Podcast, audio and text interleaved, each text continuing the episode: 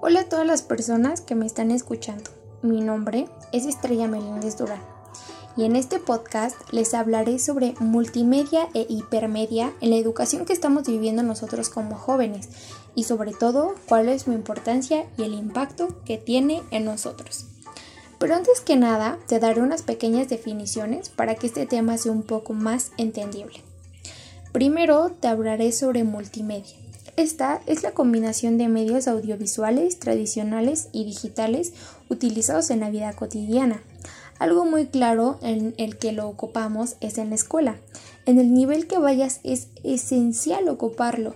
Estos son usados para apoyar la estrategia de enseñanza, ejemplificar, demostrar información y también como parte de las evaluaciones. Algunos ejemplos de multimedia son textos, gráficos, fotografías, sonidos, animaciones, videos, etc. Ahora hablemos de la hipermedia. Esta es la estrategia para diseñar la multimedia y te permitirá enlazarte y combinarte los textos para la presentación de la información en la web. Esta te ayudará a ampliar la información por medio de enlaces con un diseño ramificado que refieren el tema principal. También lo pueden completar. En estos dos también encontrarás diferencias, por ejemplo, en multimedia se centra más en la combinación de recursos y estos son texto, imagen, animaciones, sonido y videos. Y en hipermedia es la conexión de esos recursos para diversos tipos de medios. Estos son hipervínculos, hipertextos e hiperenlaces. La finalidad que tienen en común es transmitir información. Por último, quisiera saber, ¿Sabías la importancia de estos elementos en tu educación?